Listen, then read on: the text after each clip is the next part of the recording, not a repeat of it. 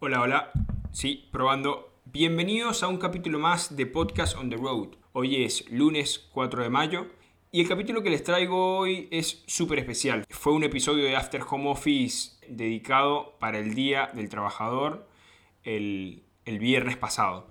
Tuve el honor de entrevistar a Marcelo Martínez, uno de los socios directores de, de la cadena Café Martínez, una empresa familiar fundada por su abuelo en el año 1933. Y la verdad es que fue una de las mejores entrevistas que he podido hacer en este tiempo. Una persona con un gran valor humano y con una enorme paz interna. Marcelo nos cuenta toda su historia, nos cuenta experiencias, nos da información de cómo ha llegado a ser quien es hoy y, y cómo junto a sus hermanos han hecho de esta empresa familiar un gran éxito a nivel nacional e internacional. No fue solamente una charla más de negocios. Marcelo nos habla sobre valores que, que ha tenido durante toda su vida, valores inculcados por su familia, y que hoy podríamos decir que representan el secreto del gran éxito que tienen como, como corporación y como empresa. Nos cuenta también su punto de vista con respecto a la educación tradicional desde su experiencia propia y como un super plus a este episodio nos anuncia el lanzamiento de su propio libro. Así que sin más preámbulos, acá les dejo el episodio especial de After Home Office.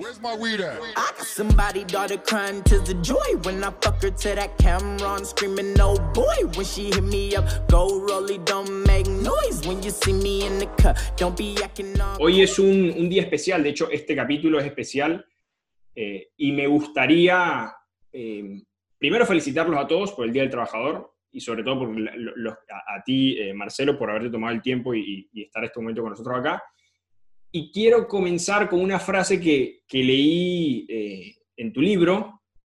Sé que, sé que sacaste un libro hace poco. Hay una frase que me gustó mucho y me parece que es muy, va muy bien con, el día de hoy, ¿no? La frase dice, la vocación no es un descubrimiento teórico. Algunos la, tienen en el ADN, nacen sabiendo qué van a hacer.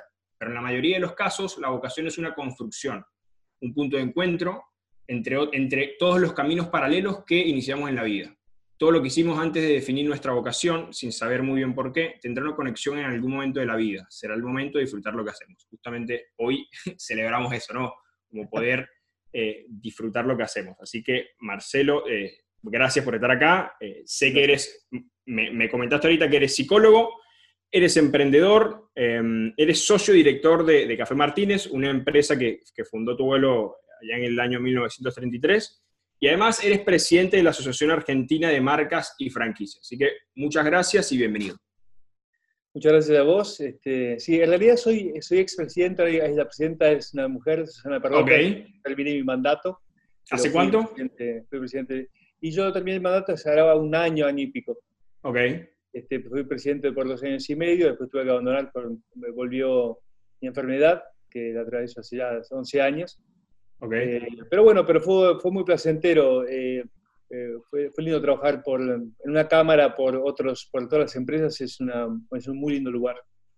Este, y bueno, está como, como este, comentaba recién en la frase esa, yo recomiendo también un libro muy interesante que, que, es de Ken Robinson, que él habla sobre, sobre el elemento, ¿no? Sobre el elemento. El elemento es ese lugar que uno, en el que uno se encuentra como en forma natural y eso, mm, ah, también encontré en ese libro una explicación al tema de la vocación. Para mí la vocación es, es todo todo un, una cosa en mi vida, porque también tengo la sensación que, que, uno, que uno va cambiando, ¿viste? Que uno va, sobre todo de distintas tipos, hay personas y personas, ¿no? Insisto, eh, no todos somos iguales, pero en muchos casos eh, la vocación se va cambiando a través de los años, vas descubriendo cosas interesantísimas que te, entusiasman y querés, probar y querés este, investigar. Y más hoy en día que hay tanto acceso a día formación online, este, uno puede estudiar en Harvard, hacer cursos, este, es apasionante, ¿no? Entonces, eh, creo que está bueno esto de, lo que menciona Ken Robinson sobre el elemento, que es buscar ese lugar en el cual uno se siente que brilla, y también ayudar a, los demás y ayudar a aquellos que trabajan con uno y colaboran con uno y uno colabora con ellos. Sí. Este, ayudar también a la gente a que encuentre ese lugar, ese espacio donde puede brillar y ser y poner todo lo que él es al servicio de, lo que le gusta hacer. Eso es fabuloso descubrirlo. Creo, creo que me, me, gusta mucho esa, ese análisis. Es cierto que no es muy común a veces encontrar ese lugar donde te sientes cómodo. Em, entonces, creo que la gente que logra hacerlo, como que tiene como esa responsabilidad de poder, eh, de alguna forma, ayudar a esa gente que está en ese proceso y creo que, que, que una de las grandes cosas de, de los líderes incluso. Marcelo, quiero que Mm, en un minuto, minuto y medio, bien, me, cuentes en tus palabras quién eres, qué haces y en qué andas. Bueno, ¿quién soy? A mí me gusta definirme, quizás una definición un poco este, esotérica, pero te lo voy a decir. Eh, a mí me gusta, yo me siento que soy un alma. Eh, no, no, me gusta agregarme más cosas que eso.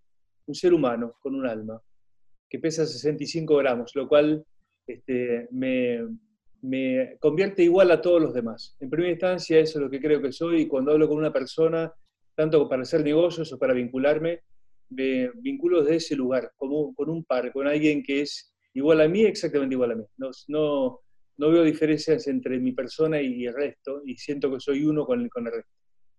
¿En qué estoy hoy?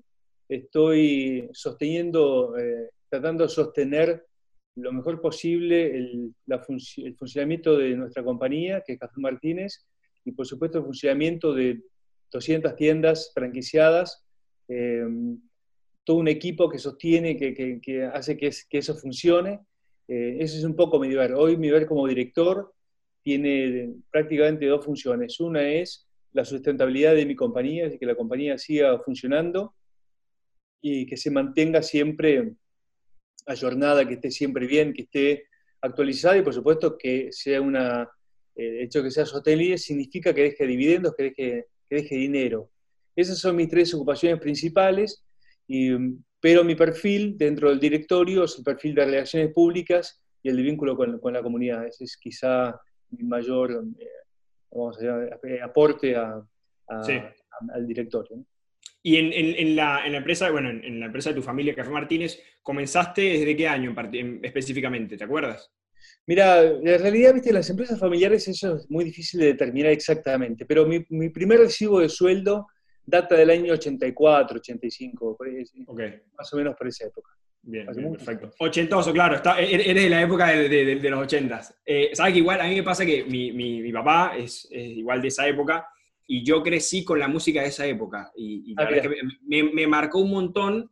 De hecho, te, di una, algo que me pasaba mucho entre mis amigos, todos, todos cuando comenzó el iPod, todos tenían música, viste, de lo que estaba en el momento, y yo era el único que tenía, por ejemplo, The Beatles. Entonces todos me jodían, me, me bardeaban, porque era como que, ¿qué, qué, qué le pasa? ¿Qué está haciendo?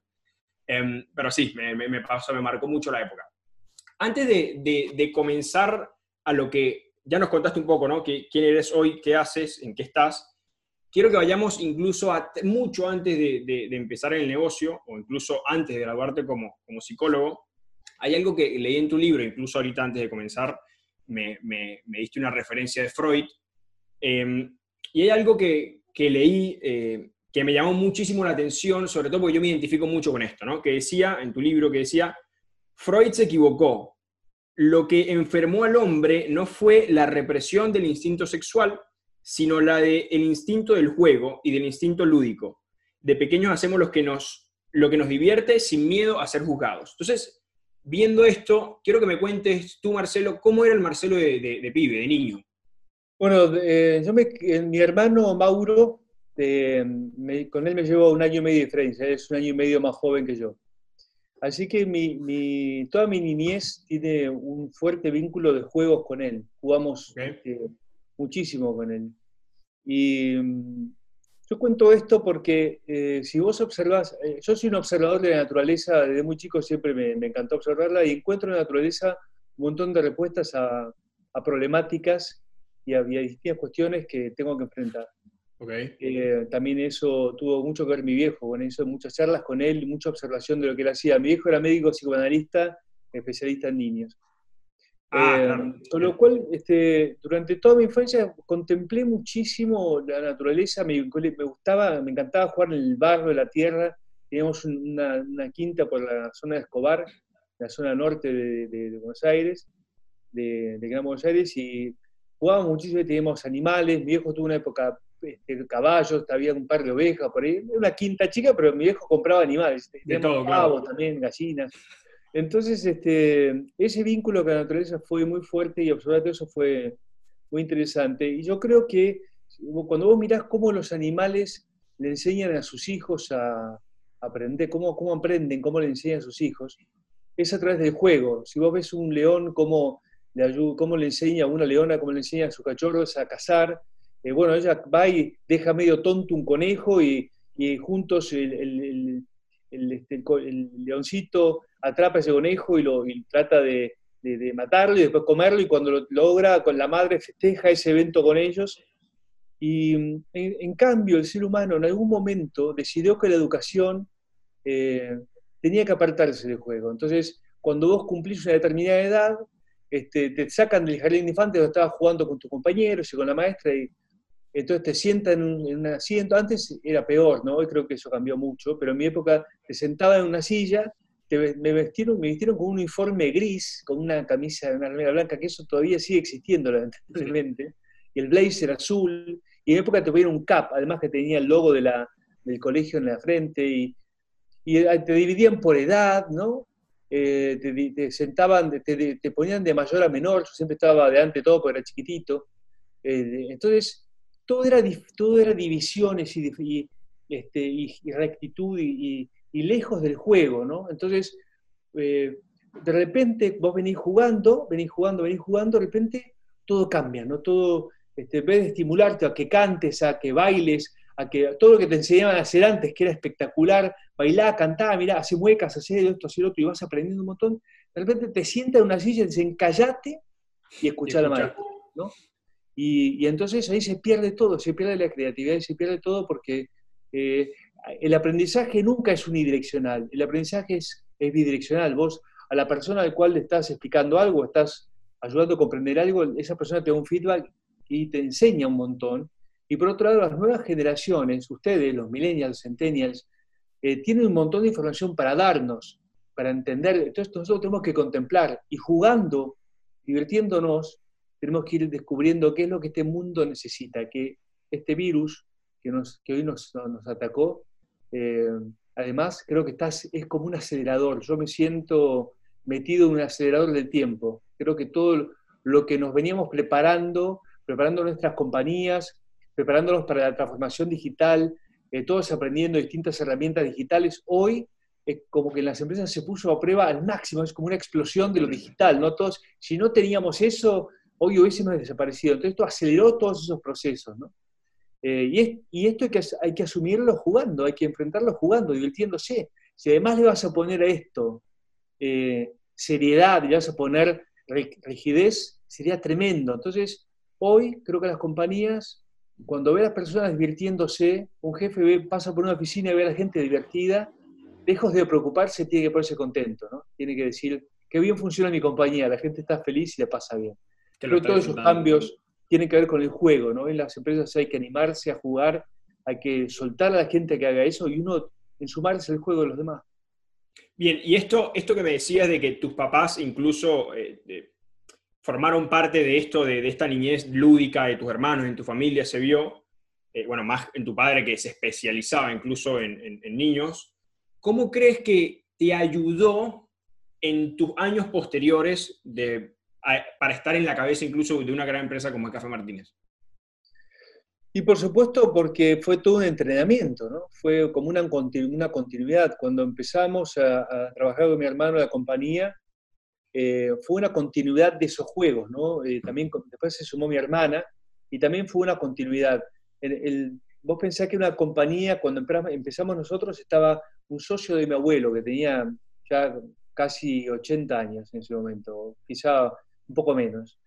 Eh, él era un poco el que dirigía la compañía en ese momento. Era una pequeña, una pequeña tienda en la calle Tacabana 900, dos camionetas y a fin de año ¿no? hacemos el brindis. Eh, éramos 12 personas, era muy, muy chiquitito, una, micro pyme, digamos. Eh, y entonces, bueno, estaba todo por hacer, ¿no? Entonces, en primera instancia fue el desafío de comprarle la parte a mi socio, al socio a, Paulino, que eso, el gran, gran trabajo lo hizo mi hermano Mauro. Después de eso fue cómo em, em, empezar a cambiar el negocio. Decíamos, ¿cómo, ¿qué hacemos con esta tienda? ¿no? Eh, nos parecía aburridísimo simplemente distribuir café y venderlo a bares y cafeterías y, nos pasaba algo tremendo que es toda esa pasión que teníamos por el producto del café, esa pasión que le poníamos al grano, a probar los distintos cafés, a, viajar y a capacitarnos. Este, cuando, cuando íbamos a la experiencia de tomar café en nuestros clientes, que eran otros bares y cafeterías, la verdad que no lo disfrutábamos. Entonces decíamos, ¿cómo podemos hacer para que esa experiencia de tomar café sea algo novedoso, sea algo distinto? Y ahí empezamos a hacer pruebas, jugando. Pusimos una pequeña máquina de café y la gente probaba. Entonces veíamos si gustaba o no le gustaba y charlábamos, pero sobre todo nos divertíamos mucho. ¿no? Bueno, entonces fue como una continuidad de mi infancia, una continuidad de la, compañía, fue una continuidad del juego de la infancia, ¿no? Y la verdad que lo pasamos muy bien. Bien, tremendo. Me, gusta mucho y hay algo que hay algo que siempre me gusta preguntarle, más, como decía, somos distintas generaciones, el, sistema educativo incluso en tu momento era muchísimo más rígido, em, pero siento eh, que también hoy en día, si, es cierto que es mucho menos en, comparación a ese momento, yo particularmente por experiencia propia, un análisis que hago del sistema educativo tradicional eh, es como que mata o, o de alguna forma como que achata esa, esa creatividad o incluso algo que me gusta mucho que dice en tu libro, que dice esas ganas de volar. Em, entonces, quiero que me cuentes tú como joven, 12, 13 años, ¿cómo, cómo, cómo te fue con el sistema educativo? ¿Cuándo, ¿cuándo comenzaste a hacer ese clic em, de, de, cambiar de, o, de tratar de hacer lo que querías hacer? Mira, la, verdad que es muy cierto lo que vos decís. La verdad que tenés una, una, visión muy, muy inteligente de lo, que es, de lo que es la educación. Hoy también sigue pasando lo mismo. Y la problemática pasa porque aún se sigue concentrando el conocimiento en el profesor, este, en el profesor. Eso igual está cambiando a una velocidad impresionante, ¿no? Porque hoy los profesores se vuelcan mucho más a conversar y a, y a, descubrir y a jugar y a jugar a descubrir con los demás. En mi caso en particular, eh, eh, la verdad que eh, con la educación yo siempre me llevé muy mal. Soy disléxico, me cuesta enormemente tanto escribir como leer. Eh, me olvido letras, eh, escribo la mitad de una palabra, me olvido la otra y nunca tengo la misma letra en el mismo renglón. Y leer me lleva años, por eso también cuando publiqué mi libro saqué el audiolibro en simultáneo porque hay un montón de gente que le pasa exactamente lo mismo que a mí y te vas como, te vas como sobre, sobreforzando, sobreadaptando a la realidad.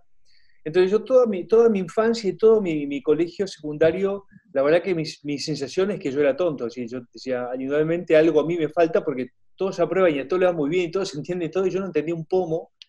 Este, pero bueno, fui como terminando, pero después cuando terminé el, colegio secundario y empecé a estudiar y trabajar, por un momento también, cuando empecé la facultad, yo junto con una novia nos dedicamos a, a comprar ropa y revenderla en la facultad. Vendía ropa y vendía también este, cosméticos.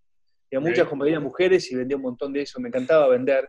Pero cuando empecé a descubrir en el mundo laboral, sobre todo ya cuando empecé más a trabajar en la empresa, me di cuenta que la realidad la, hace cada uno. ¿no? Eh, es uno mismo el que tiene que ir creando su propia realidad eh, eh, hay como una realidad compartida entre todos, pero a su vez, si uno tiene la capacidad de, trabajar, de los sueños, ir eh, acompañándolos, ir dándoles lugar a los sueños, de ir materializando esos sueños de a poco a través del esfuerzo y la voluntad y la constancia y de sostener una dirección, vas, te vas dando cuenta que todo lo que uno proyecta en la cabeza se puede ir concretando. Entonces, ahí empecé a darme cuenta que yo tenía que desaprender un montón de cosas que había aprendido en el colegio.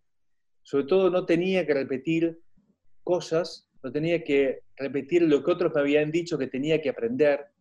Eh, me di cuenta también que había una realidad que, eh, no estaba en los libros, que no estaba en la televisión, que no estaba en las películas, sino que hay una realidad que uno tiene que, dedicarse a, a prestar atención y comprender y ser uno partícipe de eso. Entonces, por ejemplo, estar en la caja, un momento, te imaginas que mi compañía hice de todo, porque tuve que reconstruirla, ¿no?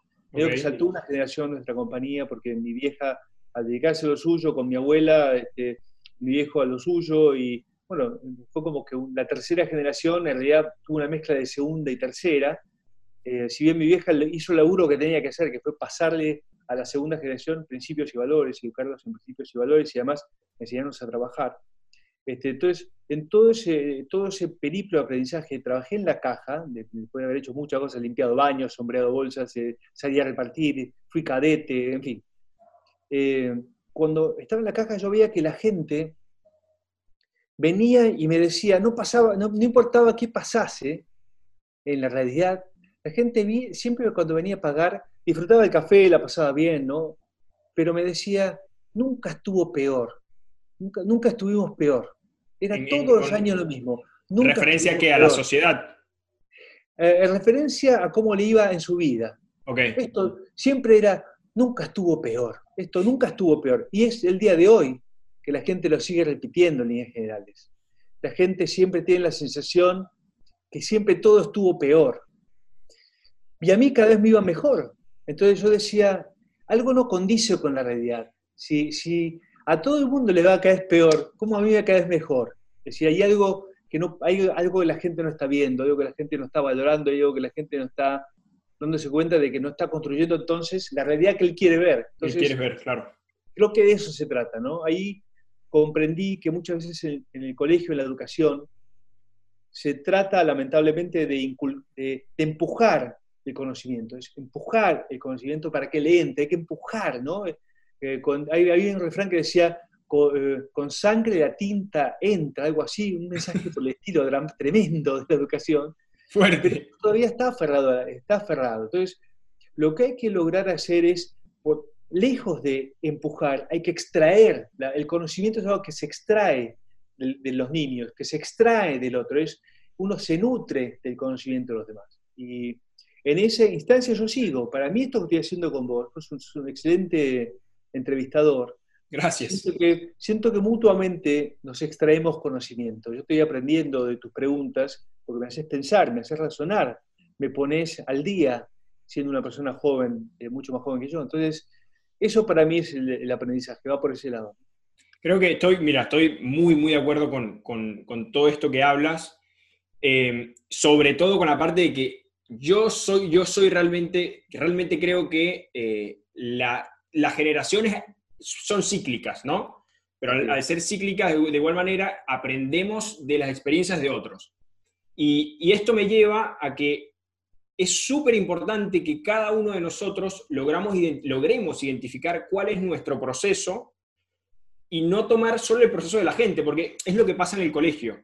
Siento que los profesores no creo que lo hagan con una mala intención, pero sí siento que siguen un mismo patrón como para un solo tipo de persona. Y resulta que todos somos totalmente distintos y que cada uno de nosotros tiene un proceso tanto de aprendizaje, en tu caso me decías que, que, sufrías de dislexia, y que muchas veces probablemente nadie se dio cuenta de eso ni entendió que tu proceso de aprendizaje, tu proceso educativo tiene que ser distinto, en este caso por, una, por una enfermedad. Pero también es cierto que hay personas, niños, pibes, que aprenden de forma distinta, porque tienen otras vocaciones, porque tienen otros intereses, y no creo que esté mal. Eh, creo que es, eh, es, dentro de la diversidad y poder potenciar el, el, que cada uno de esos pibes o de esos jóvenes encuentren por ellos mismos su proceso y, apegarse a ese proceso, creo que es, es, algo que, en lo que se ha venido trabajando y creo que es algo que se tiene que trabajar muchísimo. Sí, coincido. Y, y hay mucho trabajo. Hay, hay, maestras hoy en día y profesores que son excepcionales y logran eh, trabajar en pos del éxito del otro, ¿no? O sea, que, que, eso también yo lo menciono mucho en mi libro, que es eh, el éxito es lograr que los demás tengan éxito. Entonces, cuando vos comprendés eso, eh, entonces vos te sacás de encima una mochila muy pesada, porque decís, eh, mi éxito es que esta persona entienda lo que yo le tengo que, aprenda lo que yo le tengo que enseñar. Entonces vos tenés que ser exitoso en eso. Cuando, cuando, te das cuenta que en realidad se trata de que el otro, vos tenés que, como dice un amigo mío, Sam, que es, es un genio absoluto, es, es el fundador de la Fundación Forge, y quien trajo a la Argentina los productos Just de, cosmética. Eh, él tiene más de 80 años, es una persona, es un maestro, un gran maestro. Él dice, nunca te pongas el la mochila de la desconfianza, siempre cargale al otro la mochila de tu confianza. Es, eso es clave, eso es, ese aspecto del aprendizaje, de la enseñanza, es clave. Uno tiene que confiar que el otro va a poder con sus capacidades y sus características conseguir eh, sus metas y objetivos. Entonces uno tiene que ir como acompañando, ¿no? Que acompañar todo eso. Bueno, dentro de nuestra compañía, te diría que esa es una de mis especialidades. La mía y la de, mis hermanos, o sea, no solamente la mía. Y creo que tuvo que ver con que mis padres, pese a todo, pese a que yo fui un pésimo estudiante, eh, siempre me aguantaron, siempre me acompañaron y siempre ayudaron a que yo pasase años. Eso, eso para mí fue un gran aprendizaje también. Pero en nuestra compañía, nosotros nos encanta acompañar en, esos procesos a las personas. Mira, hay caso de una chica que se llama Analía Moroni, a quien yo admiro y aprecio enormemente. Analía trabajaba conmigo en el principio en la calle Tacabana 900, te hablo, de los años 90, como, como, trabajaba en el mostrador, como vendedora. Pero ella siempre fue una mujer, hace ya más de 20 años que trabaja con nosotros. Y ella siempre fue una persona que quería evolucionar, ¿no? que quería, como nosotros, quería ir creciendo, quería ir encontrando su camino.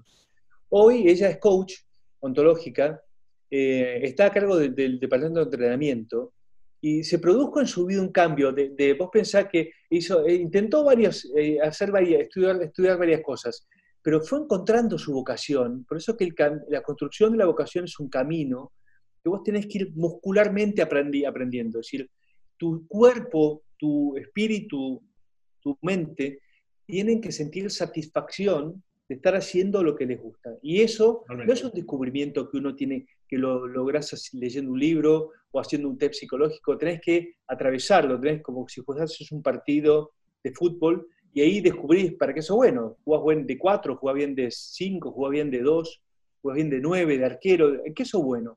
Eso es la tarea del descubrimiento de la vocación, es ir probando muscularmente qué es lo que a uno le, provoca satisfacción. Bien, mira, y en este proceso de justamente encontrar tu vocación, ¿cómo llegaste a estudiar psicología? O sea, ¿es algo que tenías? ¿Es algo que te llamó la atención? ¿Cómo llegaste a estudiar psicología? Ah, te, voy a ser, totalmente sincero. Mira, estaba perdidísimo con respecto a lo que es lo que me gustaba. Me gustaba de todo un poco. Entonces, bueno, un año me dediqué a, como no, sabía qué estudiar, me dediqué a estudiar idiomas, estudiar francés, estudié inglés, viajé a Brasil, un tiempo largo allá, eh, y después, eh, un día, pasé caminando por Belgrano, mi vieja me dice, ¿por qué vas a ver la Universidad de Belgrano, que, que, que desde ahí está, está, psicología, donde yo estudié, yo qué sé? Yo lo tenía como un referente, un referente eh, al dueño de, las, de, la, de, la, Universidad de Belgrano, en ese momento era dueño, hoy en día ya es parte de una fundación, la universidad, que es este, Avelino Porto, era un emprendedor, había empezado la facultad en un garage de, su casa, eh, y pasé por esa facultad, esa universidad, y en, la, y en la escalera estaba lleno de chicas que estudiaban psicología, hermosas, todas hermosas, hermosas. Y empecé por eso, te soy sincero. Me, llamó eso, nada más. Y empecé, y bueno, me enganché, pero yo podría haber estudiado cualquier otra cosa que creo que el camino me hubiese llevado a la empresa familiar y estuviese terminado emprendiendo otras cosas también, ¿no? En realidad, eh, no, no, fue determinante, no fue determinante en tu vida el, elegir psicología.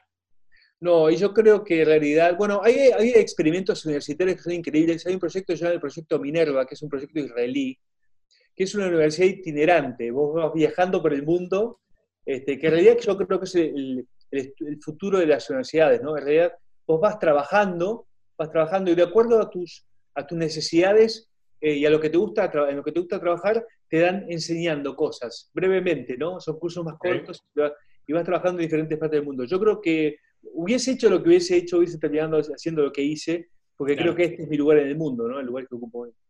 Bien, mira, justamente aquí dice, vale, vale, Fantasy dice, idiomas, clave cuando no se sabe qué estudiar. es igual, tengo, tengo mucho conocido que, que sí, que comenzaron incluso estudiando, bueno, voy a estudiar idioma y después, bueno, después derivaban a otras cosas, administración, pero el idioma, aparte, idiomas creo que de, cualquier forma es algo que te nutre, es algo que, es algo que sí, está buenísimo. Sí, estudié también código hexadecimal, que en aquel momento yo soy prehistórico en lo que es este, la programación. Cuando la primera computadora que yo tuve en mis manos, soy amante de la tecnología, amante absoluto, soy medio nerd, inclusive acabo de jugarme un pequeño torneo con el FIFA 2020, este, estaba perdiendo con Nápoles, lamentablemente. Eh, y vos sabés que, eh, bueno, yo eh, tenía una computadora llamada Timex Sinclair 2068, que era un invento de un inglés medio colifa que también estaba investigando la, energía solar. Te hablo de los años ¿Qué año es? 70, ¿no? Son una cosa muy antigua. Y bueno, y yo entonces para poder programar en aquel momento vos programabas con código hexadecimal, tenías que leerte unos manuales imposibles de matemáticas porque tenías que programar todo con unos y ceros, eran líneas enormes de programación de unos y ceros. Y después esas programaciones se grababan en un cassette, que saben lo que es un cassette, me imagino. Sí, sí, sí. Una, sí, cinta, una cinta de grabación. Entonces se grababa con un sonido que era insoportable, era como un chillido parecido a los que tenían los fax y los, este, los primeros modems, este, los modems de audio. Y entonces grababas todo eso en una cinta y lamentablemente toda esa programación que hacías solía arruinarse porque se estiraba, entonces no se grababan bien. Era pero es un idioma, y el idioma de la, de, la, de la, programación es un idioma apasionante porque tiene mucha lógica. Y cuando vos aprendés, vos a mí me das hoy cualquier artefacto electrónico, soy un amante de los manuales, además me encanta leer manuales, cosa que mi mujer me, lee, me ve leer manuales y me dice, ¿qué haces?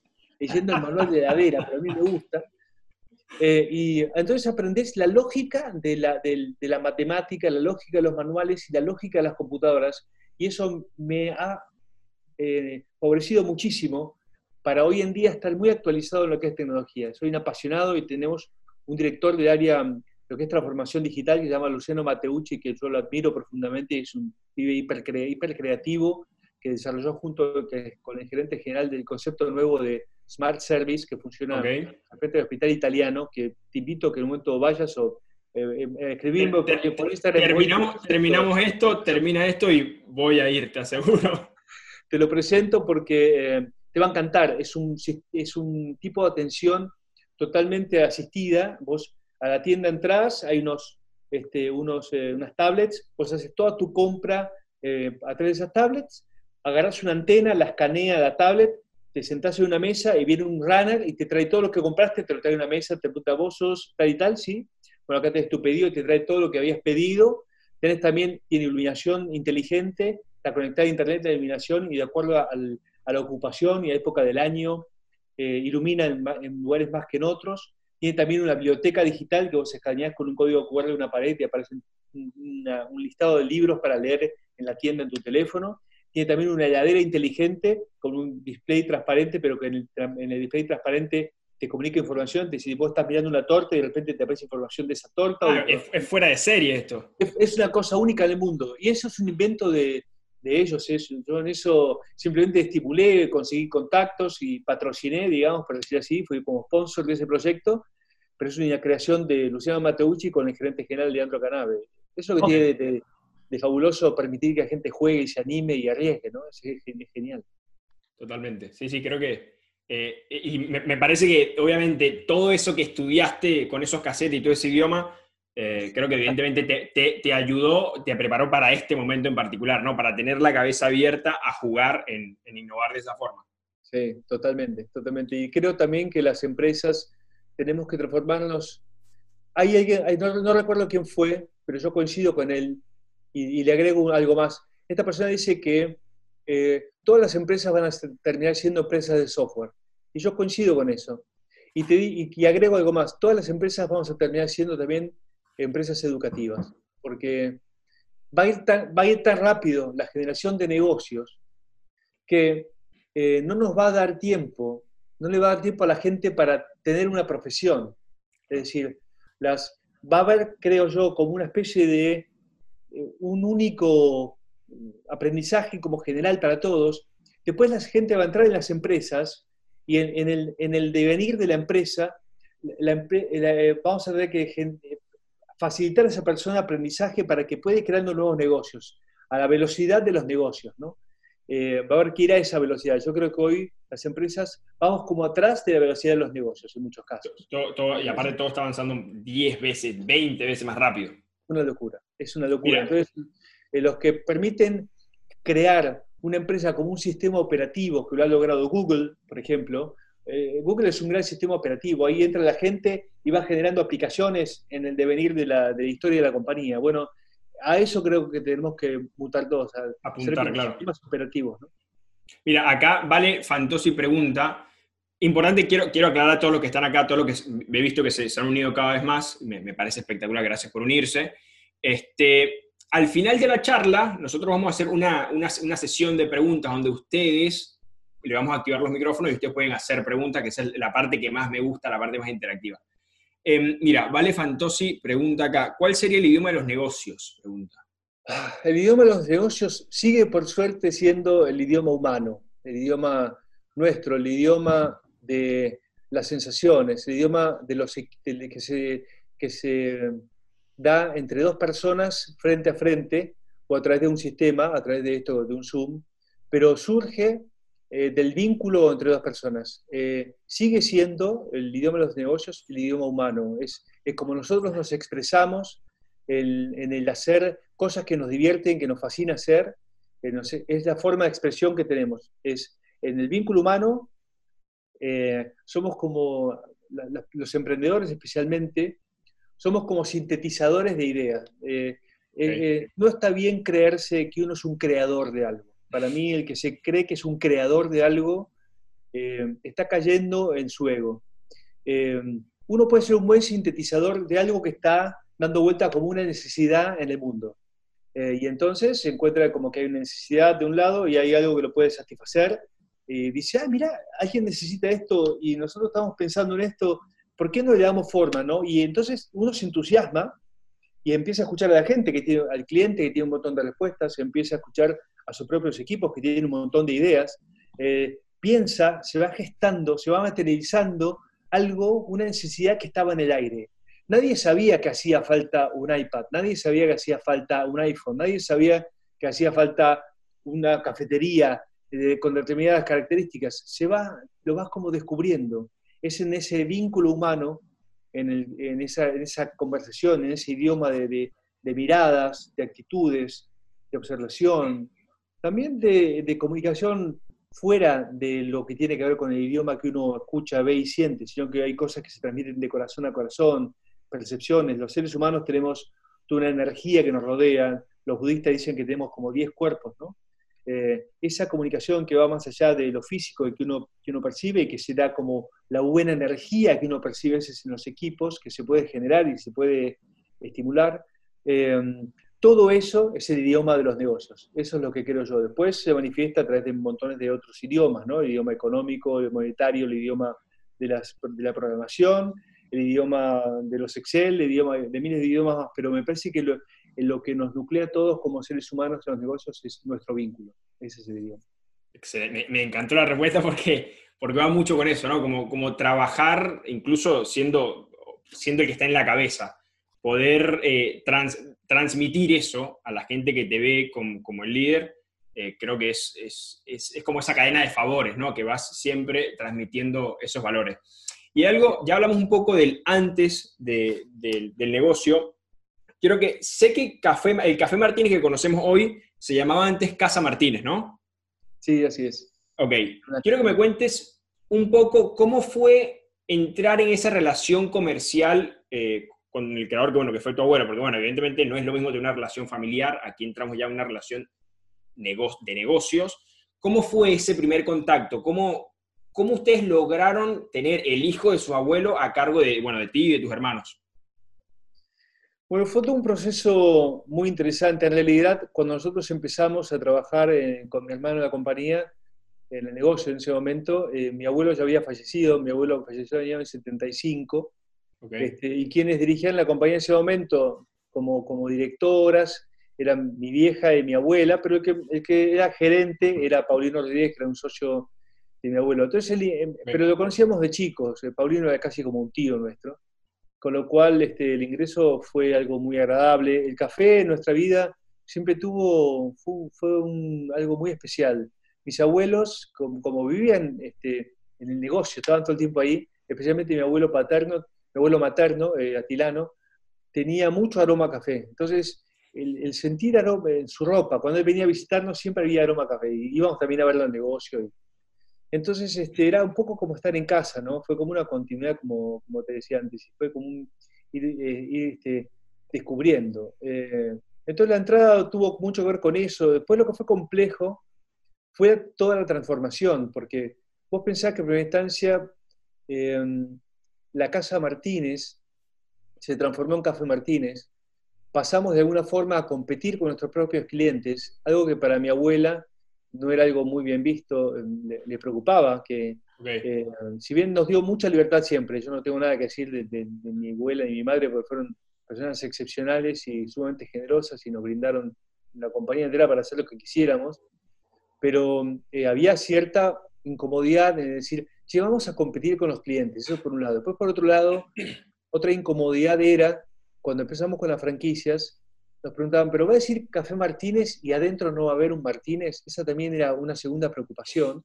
Y por supuesto, exponer tanto el apellido, ¿no? Eh, esa era toda una preocupación, preocupación. Pero bueno, de poco nos fuimos demostrando que éramos capaces de construir una marca con mucho respeto hacia la familia, hacia, hacia, hacia lo que habíamos aprendido, eh, con, con, respeto a los principios y valores, con respeto también a las socias, porque las socias principales eran mi abuela y mi madre, y por supuesto sus ingresos no tenían que mermar, ellos tenían que ganar cada vez por suerte pudimos cumplir con eso, aunque hubo épocas en las cuales, las cuales eh, yo las comparo también al día de hoy, ¿no? Hubo épocas eh, en las que mi hermano y yo y mi hermana no, no cobrábamos sueldo. Eh, sacábamos dinero de la caja, nos anotábamos un vale y comíamos pizza en el cuartito enfrente y ese era nuestro sueldo, de poder comer en la compañía. Eh, hoy tenemos un desafío muy grande, ¿no? Y la pandemia yo creo que es el mayor desafío que la compañía ha atravesado, es el mayor desafío sin duda, pero te voy a contar algo que también espero le sirva a todos como estímulo a todos los emprendedores como estímulo. Cuando mi abuelo al poco tiempo inauguró su negocio, en, estos años cerca de los 30, eh, ese, negocio fue a su vez donde ellos vivían, es decir, ellos vivían atrás, más atrás vivía mi tía, mi tío, el hermano de mi abuelo, eh, y adelante estaba el negocio. Y mi tía, un día con un accidente, incendia absolutamente todo, con lo cual pierden casa y pierden el negocio. El poco tiempo de haberse instalado, vos imaginate que todos sus, todos sus ahorros... ese trabajo, claro. Tremendo, tremendo, tremendo. Sin embargo, mi abuelo desde enfrente, mientras se incendiaba, se puso a organizar el reparto del otro día pidiendo ayuda a competidores de él. Y logró hacerlo. Y, y después Martínez pudo ser lo que fue. ¿no? Entonces, a todos aquellos que hoy estén atravesando este momento tan complicado, eh, yo insisto con este, este concepto del virus como un acelerador de procesos. Seguramente esto te haga a todos aquellos que emprendieron y quizás su emprendimiento quedó como, como dormido ahora, quedó como apagado, cuando despierte va a venir lo mejor. Cuando se despierten de esto, cuando despierte el mundo de esto, cuando salgamos de esto, vamos a seguir acelerados y vamos a salir preparados para, todo, para el desafío que viene. Nunca los desafíos son más grandes que nuestras capacidades. Esto nos va a preparar para desafíos mayores el día de mañana, va a acelerar la preparación. Entonces, y vamos a ser más fuertes y más sabios, porque para eso vino este virus, este es esto es lo que vino a traernos, para que aprendamos, para que despertemos, para que estemos atentos, para todo lo que viene, que va a ser lo mejor, no, no, no nos vamos a perder, ¿no? No hay que perderse lo mejor de nuestros emprendimientos que va a venir ahora, ahora va a venir el crecimiento de verdad, no ahora va a venir todo lo que tenía que darse, como le pasó a la compañía después del incendio, creció. Y ahora después de la pandemia, vamos a crecer de vuelta. Y eso, así es importante que los emprendedores no se rindan. Este es el momento del aguante. El que aguanta acá es el que gana. Hay que, Vamos a tratar de ganar, porque tenemos que ganar todos porque no nos sirve, ¿no? Pero tenemos que aguantar, aguantemos, que esto va a pasar. ¿Crees, ¿crees en la frase de lo que no te mata te fortalece? Totalmente, sí, sin ninguna duda.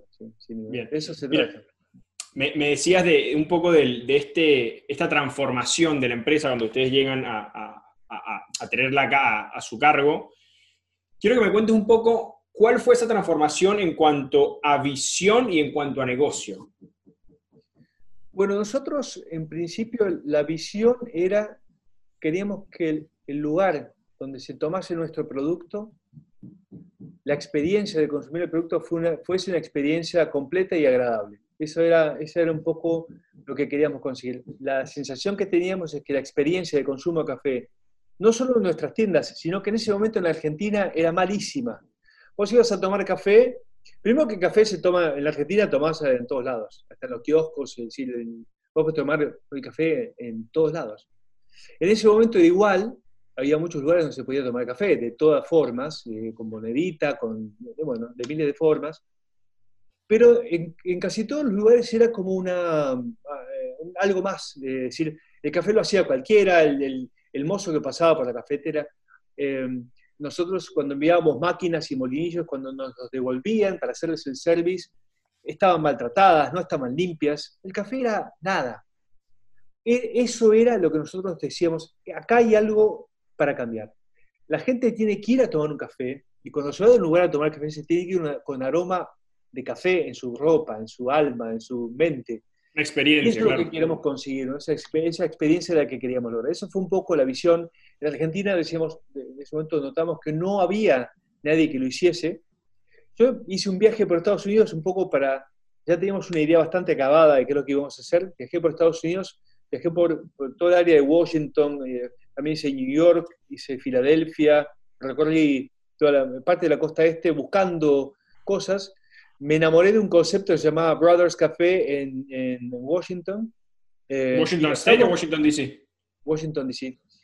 Y basamos la estética de, ese, de nuestra primera tienda en ese, en ese concepto de, Brothers Café. Y mm, viajé también a Queens, a un tostadero. Fue un, fue un viaje apasionante, muy divertido, porque en ese momento no filmabas con tu teléfono, filmabas con, con las cámaras y las cámaras eran un artefacto enorme y yo no los podía esconder. Entonces, este, tenía que ponerme a vergonzoso, claro. Entonces le decía a la gente que yo era este, un estudiante que estaba haciendo un trabajo o que era periodista, entonces les hacía preguntas y sacaba fotos y filmaba. Fue muy divertido y aprendí un montón sobre, sobre café. Pero me, fuimos a Estados Unidos porque en ese momento, y creo que hoy también, eh, los americanos son muy buenos en, en, bajarte conceptos, ¿no? en sintetizar un concepto y transmitirte muy claramente una idea de cómo tiene que ser un producto. Eh, logras, eh, es curioso, pero si vos crees una pizzería italiana, quizás veas una pizzería realmente italiana mucho más en Estados Unidos que en Italia. en Italia, Italia, sí, totalmente. logran una síntesis, la bandera, no sé que los colores, y son geniales para eso, y por eso fui, fui a aparecer.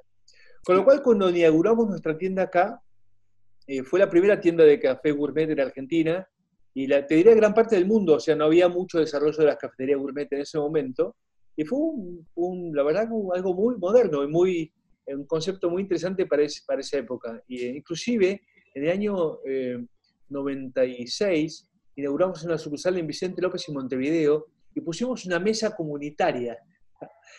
Pero claro, y pusimos también una, una maquinita de café para tostar a la vista. Pero claro, en ese momento hay también algo muy importante en los negocios, que es el timing, ¿no? Eh, uno tiene que eh, el timing es, muy, muy importante, porque es, es el momento exacto para lanzar un producto. Vos a veces lo lanzás antes de tiempo eh, y el cliente no está preparado para eso. Es decir, el cliente todavía en su cabeza decía, esto no es lo que yo estoy necesitando, yo no necesito eso, no necesito una mesa comunitaria ahora, necesito que me tuestes ese café a la vista ahora, yo quiero un buen café y bueno, y eso era lo que necesitaba. Por suerte, eh, en el mundo el concepto del café fue creciendo rápidamente y nosotros habíamos probado un montón de cosas que trajeron las marcas este, americanas a Argentina y de otros países también, y, los jóvenes fueron descubriendo el mundo, y entonces hoy la estamos pudiendo poner en práctica, como por ejemplo el Club Martínez, que es una aplicación que hoy permite hacer un montón de cosas y estamos ampliando enormemente. En el año 98, 99, nosotros desarrollamos un, primer club de café eh, con una tarjeta, una tarjeta plástica.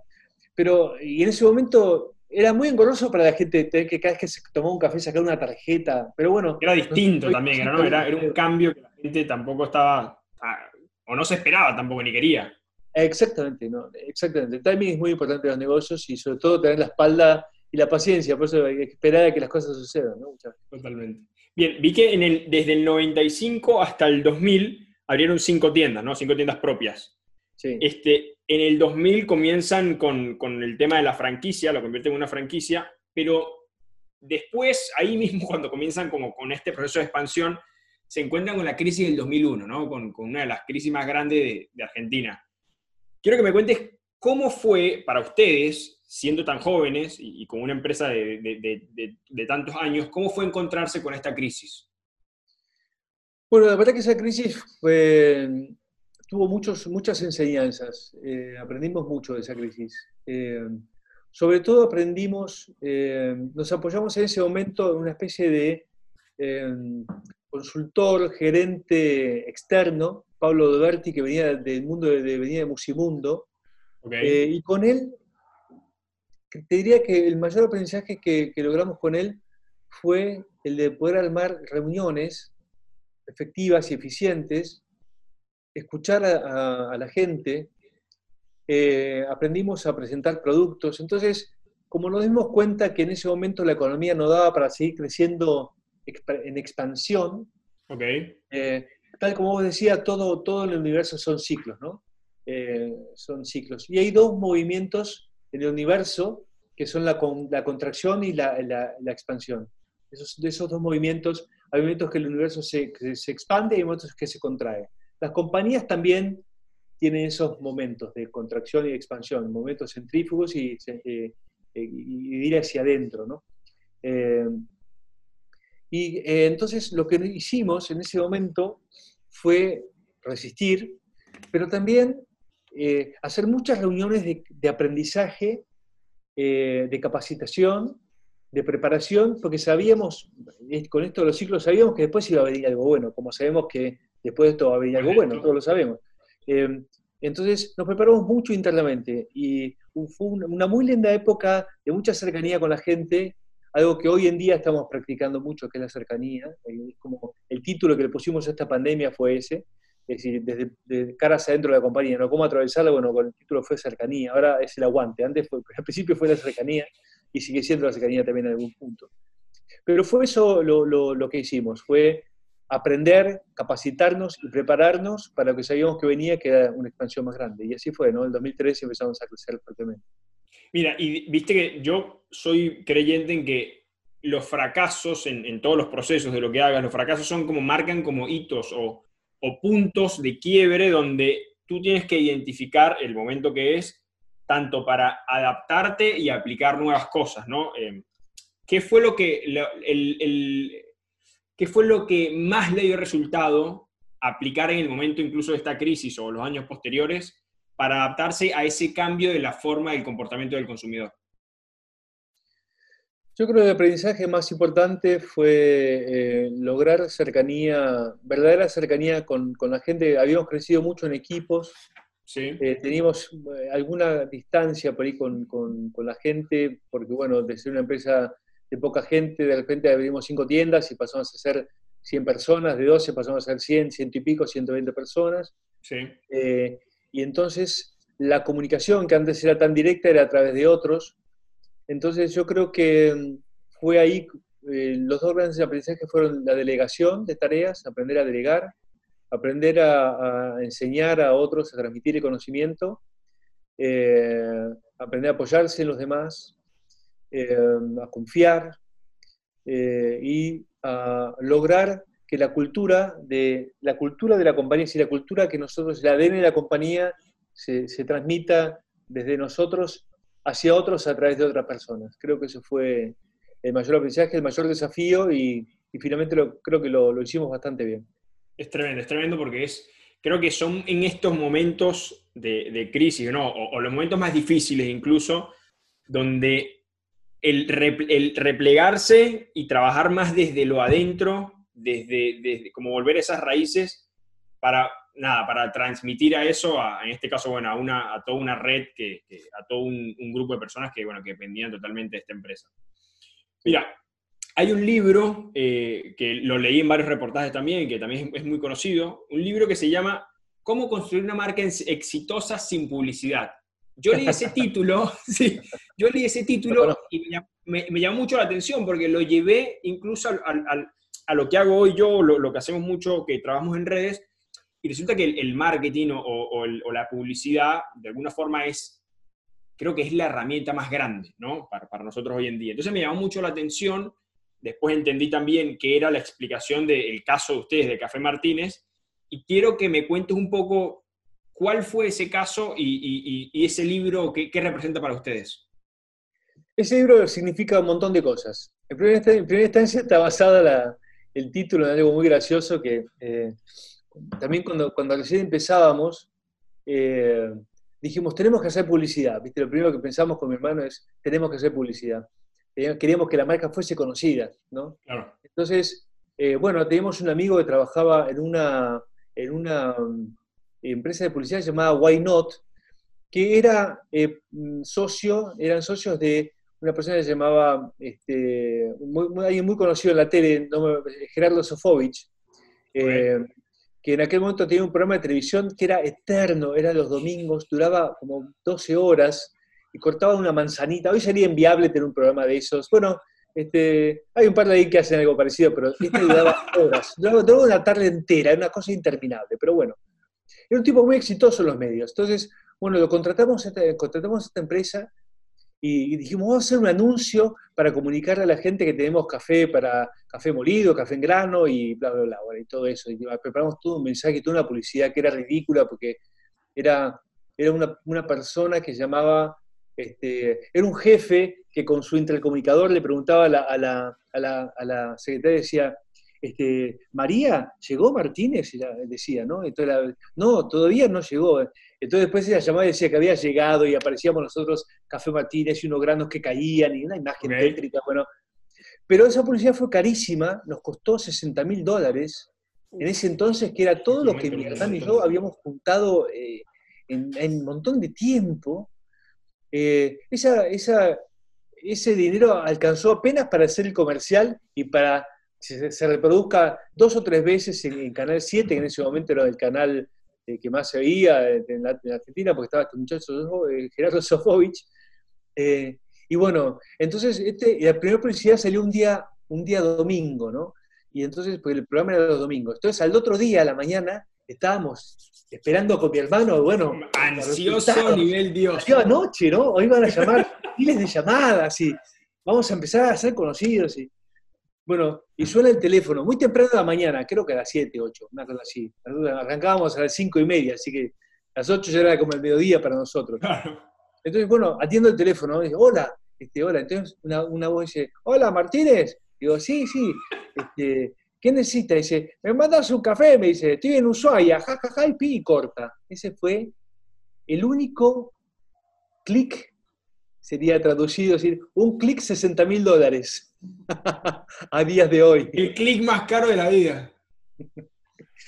Entonces con mi hermano dijimos, nunca más hacemos publicidad, Fue como una, especie de, ataque contra la publicidad, muy divertido. Y entonces, este, muy divertido para nosotros desde ahora que lo cuento. Ahora, después que lo pasaste, hoy.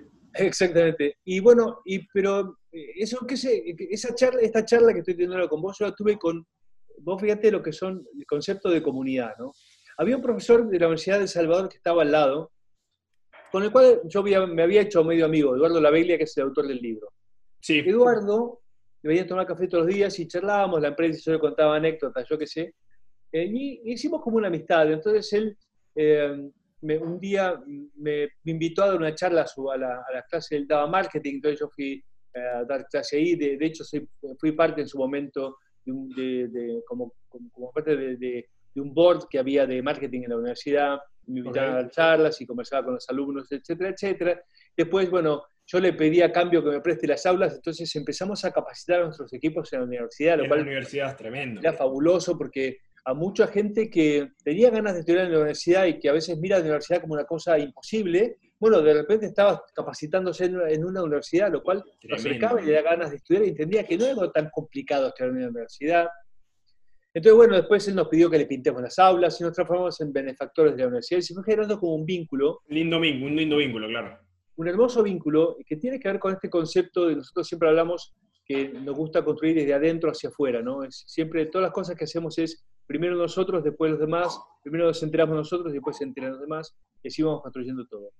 Y bueno, y terminó en este vínculo increíble con este profesor que un día nos dice, tengo, quiero escribir un libro, con mi equipo y quiero que el tema sea Café Martínez. Entonces, me gustaría que mi equipo y tu equipo trabajen juntos y escribamos este libro. Y así fue, y así fue como se dio ese libro, que, es increíble, que tiene muy buena, muy buena información, está muy bien, muy bien escrito. Eduardo es un gran conocedor del marketing, pero sobre todo es una, muy, es una hermosa historia de un vínculo eh, entre una universidad y, una empresa, eh, que es algo que yo fomento mucho. Hay una, capacitación que damos en nuestra compañía que se llama Despertarse, que es Despertar RSE, ese es el, está separado, Despertar RSE. Para nosotros la Sociedad Responsabilidad Empresaria, que en realidad es un título que hoy en día no existe más, ya se, entiende de otra forma lo que es eso, pero lo primero que nosotros le decimos al franquiciado cuando abre su tienda, después que logró estar en punto de equilibrio, que tiene un buen vínculo con sus equipos, y que adentro, siempre adentro se fuera, cuando adentro está en orden y está bien y su negocio ya es rentable, tiene que salir afuera y tiene que empezar a, vincularse con su comunidad. Es decir, tiene que ver si hay una escuela, si hay una iglesia, un templo, si hay eh, una, este, una, universidad, si hay, bueno, eh, una comisaría, un hospital. Y entonces tiene que ponerse al servicio de esa comunidad con la cual entra en vínculo, ¿no? Eh, y eso es, eso es lo que aprende. Entonces, es, empieza a generarse un vínculo entre la comunidad y esa cafetería. Entonces, la cafetería tiene un sentido mucho más profundo. No es nada más un lugar donde la gente va a tomar un café y nada más. Se, transforma en el lugar elegido, lugar elegido por la gente, que es nuestra visión, parte de nuestra visión y misión. Es transformar, ser el lugar elegido por la gente. Cuando vos lográs que tu cafetería sea eso, y en ese lugar la gente encuentra un espacio del mundo, se encuentra reconocido, y de ser nadie vas a ser alguien dentro de tu cafetería porque lo reconoces por el nombre, porque sabes lo que quiere, sabes lo que le gusta. Y a su vez, Te preocupas, claro. a esa persona le facilitas, lo, articulás con necesidades de la comunidad, y él, puede dar a la comunidad, y vos articulás con cosas que la comunidad necesita, es cuando la, cafetería, tu negocio, tu empresa, cobra otro sentido, y entonces ya tenés un propósito como empresario, tenés un propósito como alguien que dirige una tienda, una pequeña pyme, ya tu propósito no solamente ganar dinero, sino articular las necesidades y posibilidades de una comunidad y ayudar a que esa comunidad crezca y se desarrolle. Tremendo, creo que, creo que eso es un, impacto, creo que es el impacto ideal en, en, mi, en, mi, en mi, pensamiento, el impacto ideal de, de, personas que no solo hacen dinero, sino que a la comunidad le están dando un valor 10 veces agregado, o sea, algo, algo que, que muy poca gente hace hoy en día y, que también es cierto que el, consumo está cambiando y está yendo más hacia eso, ¿no? Como a esa responsabilidad social, a ese impacto, em, menos impacto en el caso del ambiente y siempre buscando más lo, como lo sustentable, todo esto, como que siempre, hoy en día está este sentimiento de preocuparse más por el resto que, solamente por, lo que estás haciendo tú. Sí, y se agrega algo más, que es importantísimo, que hoy este, el marketing para mí, yo te voy a dar un ejemplo de, cómo veo el marketing hoy, ¿no? Y cómo era antes. Para mí antes el marketing era parecido a esos magos que van a cumpleaños de niños, ¿viste? Eh, los magos, como están acostumbrados a hacer magia para, para adultos, te hacen los trucos de tal forma que vos eh, tenés que, el adulto mira desde arriba al mago. Pero cuando el mago va a un cumpleaños, los chicos lo miran desde abajo desde otro ángulo y le descubren todos los, le descubren todos los, trucos. Lo miran, no, tiene un dedo de goma, le, le gritan, le, avisan, tiene, hizo un truco, está mintiendo. Yo creo que hoy los millennials, los centennials y, los, nuevos consumidores miran a las marcas, eh, quieren que haya transparencia. Si, detrás de lo que están mostrando vos le mentís, el, el, cliente se da cuenta, lo sabe y, te tira, te dice, no, eh, no te creo nada, es todo mentira, estás mintiendo. Si detrás no hay, no hay una realidad, un contenido cierto, hoy la gente no compra, en mi, en mi, época comprábamos un montón de cosas, te ponían un, un automovilista fumando y vos decías, sí, el cigarrillo está buenísimo, claro. sí, es sano, está genial, y te fumabas un paso. Hoy en día no es así la cosa. No es así, obvio. Sería inviable este, que algo este, que mata, como el cigarrillo, entre por el lado de, un deportista, ¿no? Es inexistente, pero bueno, antes era así, Hoy, hoy, hoy, en día, incluso en las redes, también algo que fue mutando eh, en muy poco tiempo, pero es cierto que el contenido que hoy se consume o el que, o el que vale la pena, incluso para el consumidor, es el, contenido que da valor, el contenido que cuenta una realidad, es el contenido que cuenta un proceso incluso. Eh, y creo que la, era del marketing de, de, te muestro algo lindo para que me compres eh, quedó totalmente atrás. Totalmente. Mira, ahí sé que después de, la, de esta crisis del 2001, el 2002 hasta el, hasta el 2010 fue como los años de mayor crecimiento de, de, la marca, ¿no? ¿Cómo fue ese proceso de expansión en, en, esos años, tanto a nivel empresa y en tu caso a nivel personal?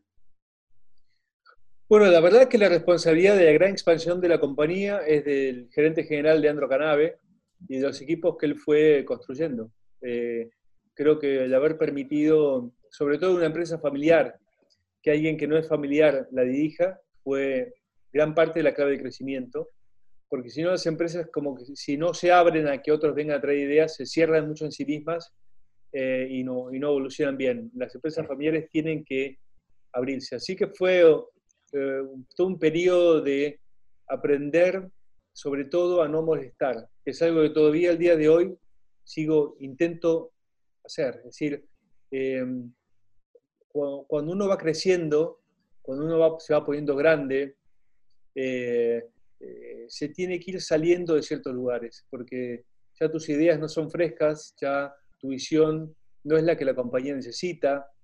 Eh, entonces, ¿vos qué puedes aportar? Bueno, puedes viajar, puedes hacer puedes, puedes decirle, che, miren esto, y vos puedes ver algunas cosas y puedes ver, tenés que tener como la vista, vista puesta en el horizonte y estar atento a los grandes cambios del mundo, que eso sí, por tu experiencia y por tu capacidad, lo vas aprendiendo a hacer más.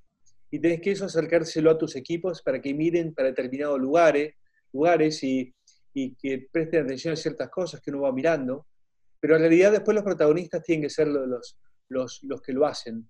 Entonces, tenés que correrte el lugar del protagonismo, cosa que intento hacer cada vez más. De hecho, yo me había retirado de todo este mundo de las entrevistas y las redes y, está tan expuesto por una cuestión de que eh, para mí tiene que ocupar ese espacio que yo venía ocupando mi hermana Claudia, que por suerte lo está haciendo muy bien. Hoy en día la mujer está, está eh, cada vez ocupando más espacios y eso es fabuloso. nuestra compañía, por suerte, el 60% de la gente son mujeres, así que estamos muy bien en eso, hay más mujeres que hombres. Em, y por otro lado, eh, ocupó gran parte del espacio, yo ocupaba el barista Ariel, que es un pibe que sabe un montón de café, es una pasión del café y hoy es nuestra, nuestro gran ambasador. Entonces, eh, te diría que el gran aprendizaje fue ir corriéndonos de lugares donde eh, estábamos ocluyendo la posibilidad de, de, evolución de la compañía. Ese fue y sigue siendo hoy un gran desafío para nosotros. Creo que es tremendo poder llegar a esa conclusión, ¿no? Eh, y como dices tú, poner de lado el ego eh, y poner el frente el, como el, destino de la compañía y siempre poner el mejor de la compañía y ayudar desde donde tú puedes. Mira, acá dice, Facu dice, creo que hoy gana quien se centra en mejorar constantemente la experiencia del consumidor, totalmente. Hoy el consumidor busca credibilidad en las marcas porque cada vez está más exigente y cuando la marca logra obtener la credibilidad de los consumidores, termina logrando la fidelidad. Así es. Totalmente. Sí, aparte es un fenómeno bueno, el otro día me llamó, este, yo recibo mails y mensajes y hasta llamados telefónicos de clientes que encuentran mi número. me piden cosas. Entonces dice, quiero una torta para mi cumpleaños, Pablo Torres. Quiero una torta el 5 cumpleaños y quiero una torta de cumpleaños ese día en mi casa. Así. Bueno, pero eso, eso, te habla, eso te habla de la comodidad que siente alguien con, con lo que hacen ustedes y eso para mí es espectacular.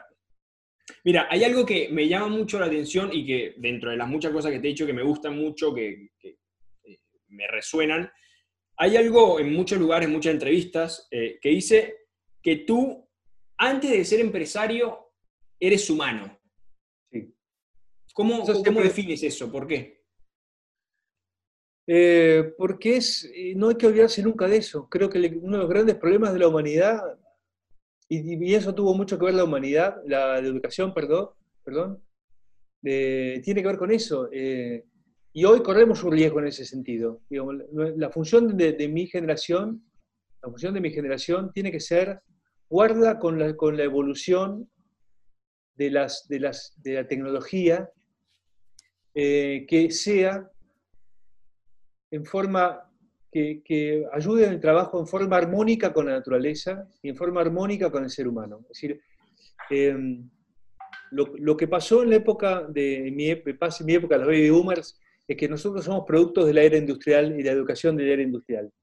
Y entonces nos transformamos en una pieza de una máquina. Ese era el concepto del trabajador y el concepto del empresario. Somos como piezas de una máquina, ¿no? Ese era un poco el concepto. Entonces vos te formabas como, una, como un engranaje específico. Entonces, estudiabas ingeniería para ser ingeniero, para trabajar en una empresa, voy a ser un engranaje ingeniero en una compañía que estaba un ingeniero, daba esa pieza, pum, y te ponían ahí en tu puesto de trabajo. Entonces, vos te deshumanizabas porque eras un engranaje. Eh, hoy, si bien hay una gran evolución, el riesgo que se corre es que las personas se automaticen y se, y quieren ocupar el lugar de los robots. Entonces, hoy tenemos la enorme fortuna de estar viendo amanecer, viendo salir, viendo amanecer la era de los robots inteligentes con inteligencia artificial que pueden resolver enormes problemas que los, que los humanos teníamos que hacer. Entonces, sería fabuloso que logremos que los robots hagan las tareas reiterativas, peligrosas y sucias por nosotros, eh, y que nosotros nos dediquemos a ser cada vez más humanos. Que nos dediquemos a cuando un cliente, como me pasó otro día, que, me dice, quiere una torta, yo en vez de contestarle, comuníquese por favor al 0800 Café Martínez. No máquina. Diga, feliz cumpleaños. Eh, qué bueno que me hayas llamado porque querés una torta mía. Y, acá tenés el número con el cual te tenés que comunicar. Pero yo le resuelvo una cuestión humana a esa persona. Yo soy un ser humano que me comunico por mail con esa persona y le contesto, como debe ser. Ahora, si vos, si vos tenés un problema, que eso pasa mucho hoy, tenés el chat eh, que es totalmente automático. vos, sabés que es un chat automático, con lo cual no te puedes calentar con eso. Ahora, si, eso no te resuelve el problema, y detrás de eso, eh, si esto no le resuelve el problema, llame a Pepito, y llamás a Pepito, y el pibe te contesta igual que el chat, decís, te voy a cagar a trompadas. Decime dónde estás que te quiero cagar a trompadas, porque era 18 vez que me decís que es política la compañía. Me importa tres pepinos y yo quiero viajar a Miami, necesito viajar a Miami el domingo. Entonces, si, si lográs, si logramos, los seres humanos, humanizarnos con esta gran movida de los robots, volver a lo humano, porque las, las empresas somos seres humanos. ¿Vos cómo sé para que una empresa esté sana? Tenés que lograr que toda tu gente esté sana. Totalmente. Si toda tu gente está sana, tu empresa está sana. ¿Cómo haces para que tu empresa evolucione? Bueno, tenés que lograr que tus equipos estudien, se capaciten, se entrenen, vos puedas brindarle conocimiento y entonces tu empresa va a ser cada vez mejor.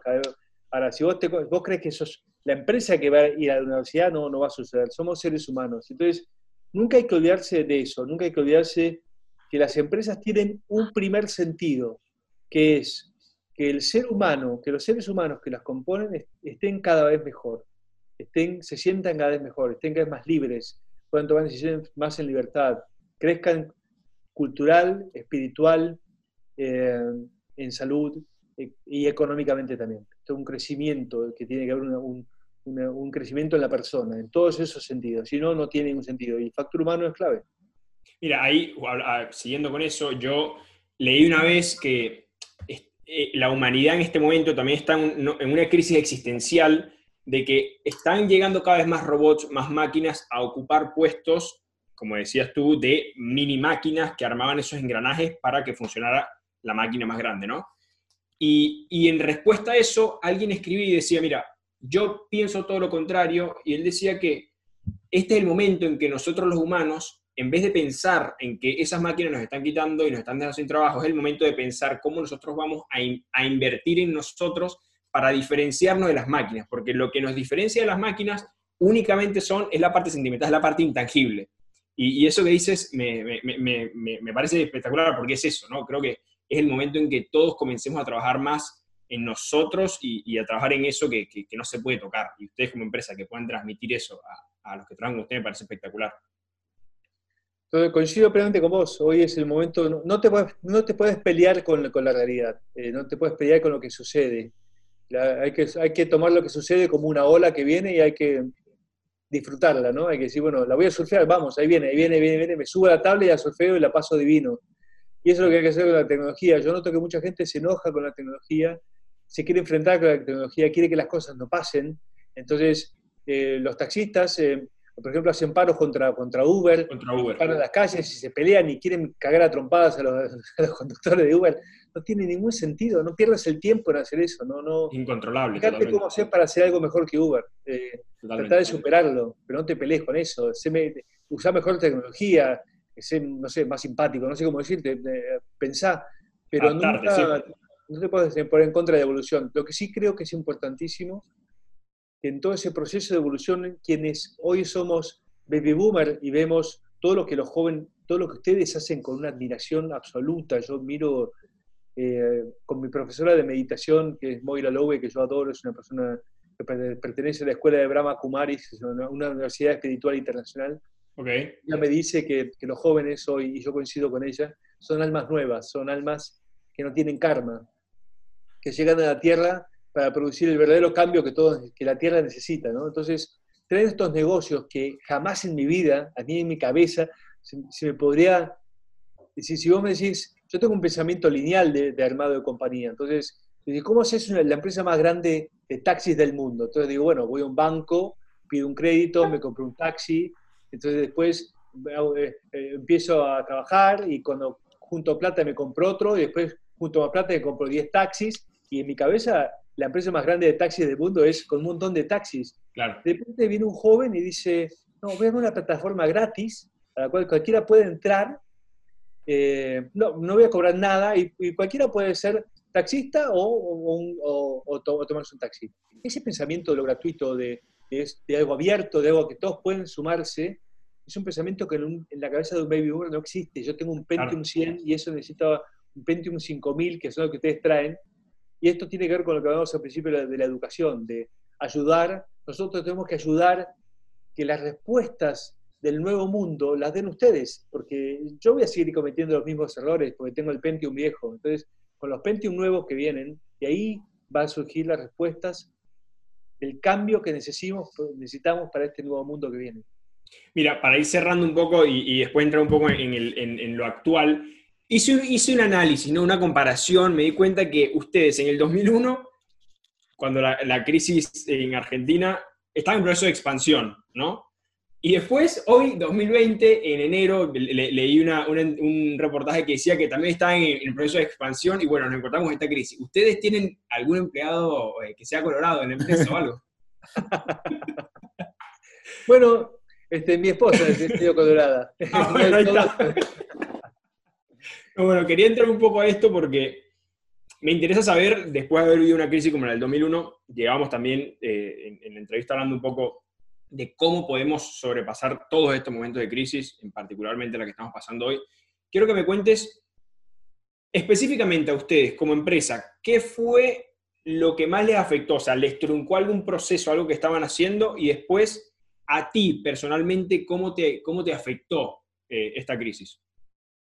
Vos te referís a, la pandemia, ¿verdad? Sí, sí, sí. Mira, la verdad que este, para nosotros el 2020 va a ser un año extraordinario. Teníamos montones de planes eh, que estaban por, este, explotar, por suceder, por, por, eh, lanzarse, eh, que por supuesto quedaron medio como en pausa, aunque algunos pudimos este, avanzar como por ejemplo eh, el lanzamiento de las cápsulas compatibles con Dolce Gusto, que las terminamos lanzando ahora. Igual, en medio de la pandemia las lanzamos y están funcionando muy bien, se están vendiendo muy bien en la tienda online. Eh, la tienda online explotó, era un proyecto que íbamos a hacer crecer poco a poco, pero bueno, gracias a la pandemia explotó, de, tener 100 pedidos al mes, estamos teniendo 100 pedidos diarios, tal vez es una cosa que, no damos abasto. Eh, pero creo que la, la, gran frustración el gran sueño puesto en pausa tiene que ver con la expansión internacional. Nosotros nos equivocamos en lo que es expansión internacional, hicimos todo mal, este, hicimos todo muy mal, muy mal. Eh, me pongo como empresario me pongo un 3, ni siquiera me, apruebo lo que hicimos en exterior. Hoy en día tenemos tiendas en Paraguay, Uruguay y una en suspenso en, Bolivia. Eh, nos equivocamos de estrategia de expansión y entonces contratamos una consultora internacional que se llama Deloitte para poder desarrollar un nuevo plan de expansión totalmente distinto y con gente que sabe hacerlo, ¿no? Que es, que es importantísimo, importantísimo, Y aparte, bueno, el quien dirige hoy ese área que es eh, Cristian Lema, saben que viene de Unilever y sabe mucho de empresas corporativas, de, pensamiento corporativo y está poniéndole mucha cabeza, mucho, mucho orden a todo lo que es exterior y la verdad que ha logrado algo excepcional. Pero te diría que en principio a nivel empresa es lo que más se ha puesto en pausa, la expansión internacional, donde siento que ahí lamentablemente vamos a tener que esperar un, tiempo relativamente largo para poder empezarlo.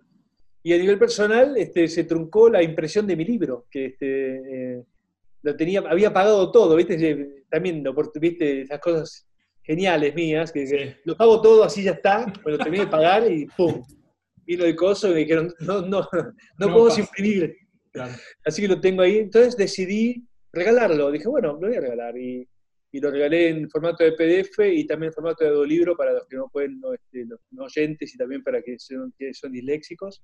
o para los que tienen baja visión, como le pasaba a mi madre pobre.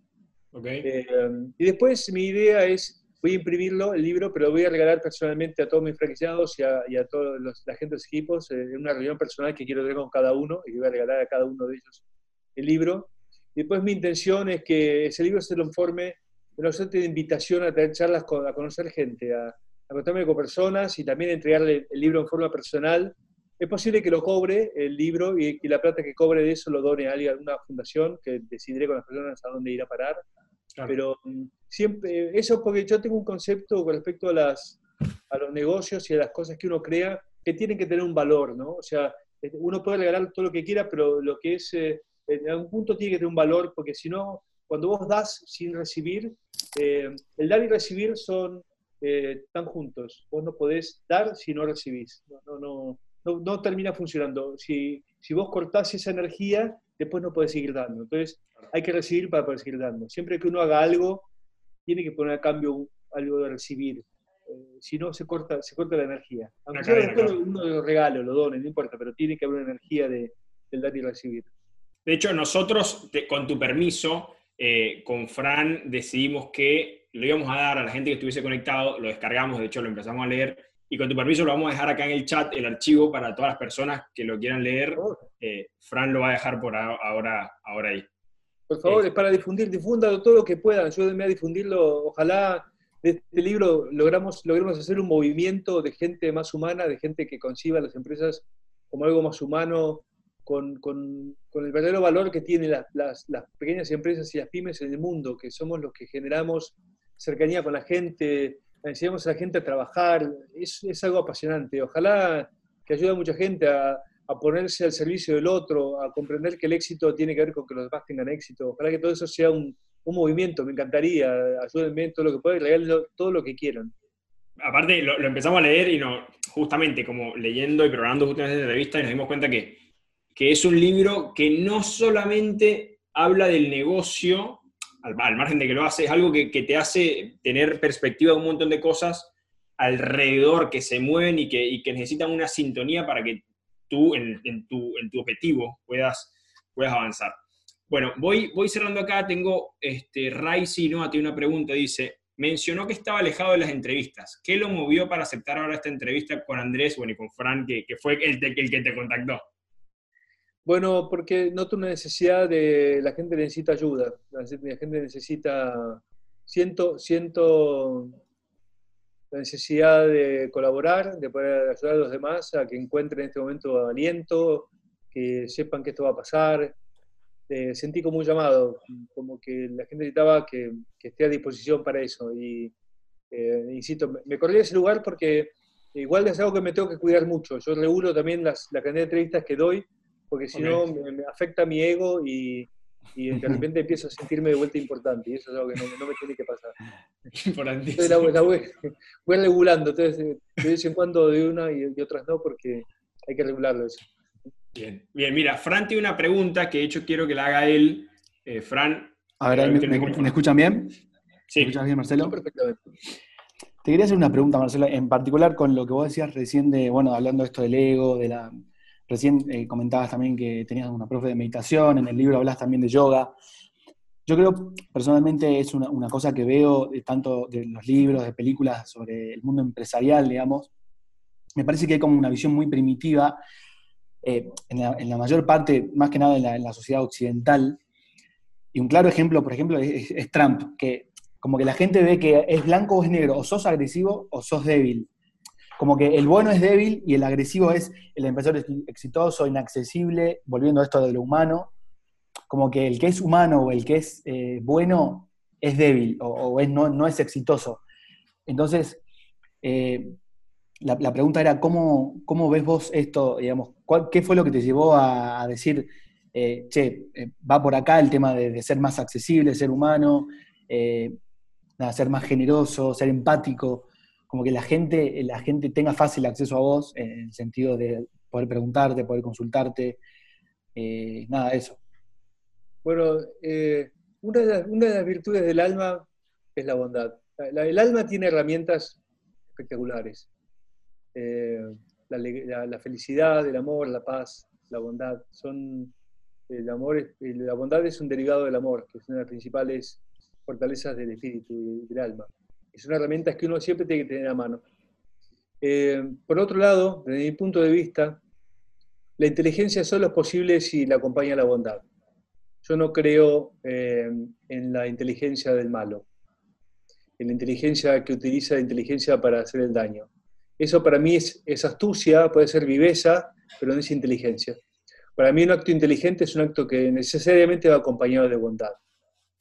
Ahora, también es cierto que la bondad como herramienta en sí misma no sirve para todo. Entonces, y eso pasa con todas las virtudes. Eh, con la bondad, la otra virtud, una virtud que también la acompaña y la ayuda a ser efectiva, es la firmeza. Entonces, cuando uno es bueno, también tiene que ser firme, porque la bondad sola no sirve. Entonces, cuando vos sos bueno con alguien, también tienes que ponerte firme con esa persona.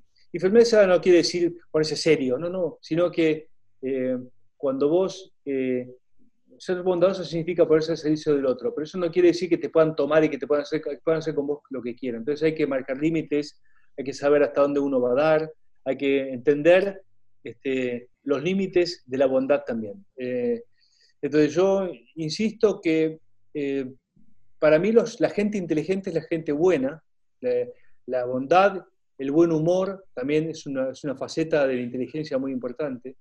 Entonces, por ejemplo, cuando busco gente, me gusta que esas dos herramientas la persona la tenga.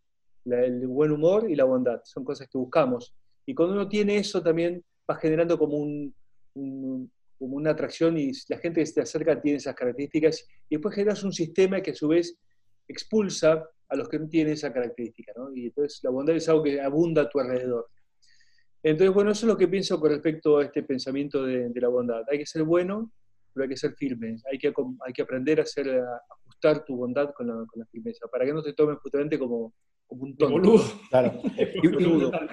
y, vos crees que, eh, vos crees que todo este tema de la meditación, digamos, si, si podemos llamarla la orientalización de la sociedad occidental, digamos, algo, llamarlo de esa manera, puede ir ayudando a, porque el mito es, el empresario exitoso trabaja 25 horas, no duerme, eh, yo creo que se fue desmitificando un poco eso de que hay que tener tiempo para uno, eh, eh, para meditar, para hacer yoga, tiempo para la familia, porque Elon Musk dice, si vos tenés una empresa en, pleno crecimiento, tenés que trabajar 25 horas.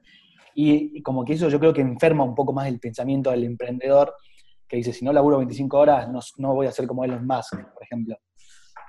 Coincido plenamente. Eh, es importantísimo este, uno estar alineado, estar bien uno, estar sano, ¿no? Primero ocuparse de uno mismo, de la salud de uno mismo, y la salud de uno mismo comprende muchos factores, no solamente el laboral, como te decía antes, ¿no? Está el espiritual, está el, físico, está el mental. Cada una de esas em, saludes tiene, un, tiene una posibilidad de ser desarrollada.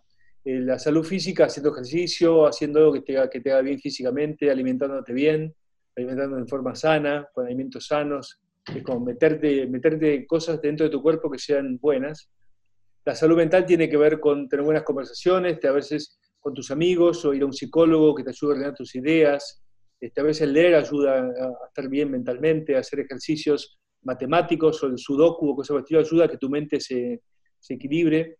El espíritu tiene una forma de, de, de alimentarse y de sanarse que es espectacular, es a través del amor y a través del vínculo con los demás y a través de la alegría y a través del canto y el baile. Bailar, cantar, este, y, es algo, reírse, son cosas que eh, el humano las hace, están dentro de nuestro eh, bagaje. Pues a un chico le pones música y baila, nadie le enseñó, pero escucha música y baila, y, le pone, y canta, y se ríe. Apenas hay niños, que hay bebés que se ríen en la panza. Es, un, es algo natural, es una necesidad humana. Entonces, este, justamente para desarrollar el espíritu, lo que hay que hacer es eso, reírse mucho, cantar, bailar, estar con amigos, amar, enamorarse, que se enamoren de vos. Eso es eh, ese ejercicio fabuloso. Bueno, ojalá este nuevo mundo que viene y ustedes traigan justamente eso eh, a este mundo, más de eso, más canto, más baile, más alegría, más amor, ojalá. Así es. Mira, para ir cerrándote una última pregunta. José tiene me gustaría que, me gustaría que José Nazario la hiciera, así que si le desactivamos el micrófono. Eh, bueno, eh, la consulta es cómo están manejando el know-how respecto a las franquicias y la imagen que ellos tienen que manejar respecto a la misma, ¿no? Bueno, justamente el equipo de entrenamiento lo, lo, dirige Analia Moroni, que es a quien me había referido antes. Eh, nosotros hoy tenemos un equipo de entrenamiento muy, muy grande. Eh, en realidad, eh, el equipo de entrenamiento en sí mismo son siete personas, pero se suman a ellos después los asesores, que son 20 personas más, que también son como los que cuidan esta cultura. ¿no? Ahora te, explico un poquito. Nosotros cuando tocamos una franquicia, hacemos un, un, proceso de entrenamiento de franquiciado. Obviamente ese, ese entrenamiento tiene varias herramientas, una de ellas son manuales, y después tenemos una plataforma que está en Internet, que es una plataforma online de entrenamiento, que a la cual puede acceder este, nuestros equipos y capacitan a la gente. Entonces se hace un, entrenamiento que dura, es medio variable, de acuerdo también a cuánto tiempo tiene el, este, franquiciado para dedicarle a su equipo para dedicarle al estudio, pero mínimo son dos semanas de entrenamiento bastante intensivo. Y después vamos acompañando a través de los asesores, una vez que la, la tienda abre, el asesor hace un proceso de, enseñanza parecido a como cuando te enseñan a andar en bicicleta. Viste que te ponen las dos rueditas y a poquito te las van separando y hasta que aprendes a andar solo. Bueno, el proceso de apertura de una tienda tiene mucho que ver con eso. Al principio hay un equipo que asiste mucho al franquiciado que está presente en la tienda. Después, poco a poco, ese equipo se va retirando y el franquiciado aprende a funcionar solo. Hoy en día, nuestro centro de capacitación capacitamos a más de 2.000 jóvenes al año eh, muchas de esas, de esas capacitaciones que damos son el primer empleo para mucha gente, para muchos jóvenes. Eh, y después de franquiciado, hacemos muchas reuniones durante el año, hacemos tres capacitaciones obligatorias, donde hacemos renovación, pero durante el año Analia Moroni también dirige unos grupos que se llaman grupos de buenas prácticas, en donde ahí en realidad los que se capacitan a sí mismos son los franquiciados. Analia hace como su tarea de coaching eh, simplemente facilita que haya como eh, una enseñanza entre todos, entre todos se enseñan buenas prácticas y lo que le funciona en su negocio para que le vaya mejor. Y eso la verdad es que cada vez está funcionando mejor y cada vez hay más grupos de buenas prácticas. Entonces la comunidad que una de sus principales funciones es aprender, es este, transmitirse conocimiento. Pero no porque lo, lo gestionemos nosotros, sino, sí, lo gestionamos nosotros, pero lo producen ellos. Este, y eso es lo que hemos aprendido. Y así lo manejamos. Bueno, yo tengo una, pregunta justo con, respecto a esto, que justamente hablaba de las franquicias. Hay un caso muy famoso en Estados Unidos que, pasó con Starbucks, que ellos tienen una regla que es cualquiera puede usar sus, baños, digamos, seas cliente o no. Entonces, eh, creo que fue en Filadelfia, que unos, chicos afroamericanos entraron a un local, tuvieron como una hora esperando a un amigo, y cuando fueron a entrar al baño le dijeron que no, un empleado de la empresa le dijo que no, que no podían porque no estaban consumiendo. Entonces, este empleado se enojó, eh, bueno, terminó todo en un scratch y en una manifestación de, toda la comunidad afro en Estados Unidos. Entonces, ellos se vieron como en un, escenario de decir, bueno, o, seguimos como, como, si nada, digamos, que, es una... pierde credibilidad mucho la marca y pierde, digamos, su imagen, pierde, pierde mucho prestigio. ¿Y qué, ¿Y qué dijeron ellos? Bueno, cerremos todos los locales de todo el mundo y haremos una capacitación sobre la diversidad y sobre, sobre todo el tema de la, pluralidad y todos los temas que están hoy en, auge, ¿no? Entonces, eh, aplicándolo a, tu empresa, vos recién eh, nombrabas que tienen 60% de mujeres. Entonces, ¿cuáles son los, valores que rigen esa construcción de marca? Digamos, ¿cuáles son los valores que rigen a Café Martínez en la construcción de marca?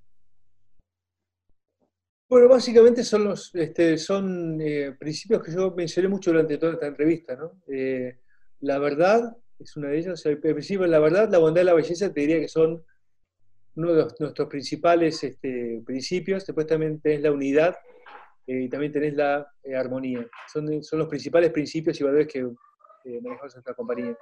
La verdad tiene que ver con siempre decirse las cosas de frente, siempre decir lo que uno piensa, lo que uno valor que uno cree, ponerlo sobre la mesa, pero siempre que uno dice la verdad, tiene que acompañarlo de bondad y de belleza.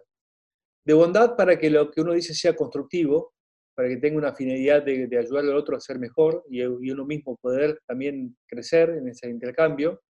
De belleza para decirlo bien, ¿no? No, no, porque necesariamente tenga que ser lindo nadie, nadie tiene que ser lindo, no es una cuestión de, de, belleza linda, de, con eso, sino de las palabras que uno utilice, ¿no? Pues yo te puedo decir quizá con bondad y con verdad algo de tu persona eh, que vos puedas mejorar o que tengas que mejorar, y te lo puedo decir en forma fea, te puedo decir de mala manera. Por más que te esté diciendo, te lo estoy diciendo por, bien, y te lo estoy diciendo con, con, te estoy diciendo verdad, pero por ahí lo digo mal, lo digo feo, y vos no, no sirve. Entonces, siempre la, la, verdad tiene que estar acompañada de estas dos hermanas, ¿no? Esto es algo que usamos mucho en nuestra comunicación, eh, y es algo que te lo dicen mis, mis equipos.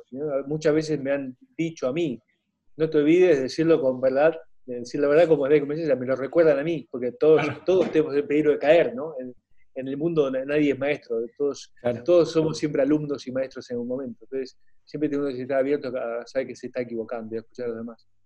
Y después el principio de unidad justamente tiene que ver con esto de reconocernos a todos sin que importe sexo, sin que importe religión, sin que importe partido político, sin importe nada. Somos todos iguales. Como hacen los chicos, ¿no? En ese sentido, los niños son grandes maestros. Cuando vos ves a los chicos jugando, eh, no les importa si sos grande, si sos, si sos viejo, si sos, este, no importa que edad tengas, si sos rubio, si sos morocho, ellos ven en vos a alguien que ellos necesitan ver para su juego.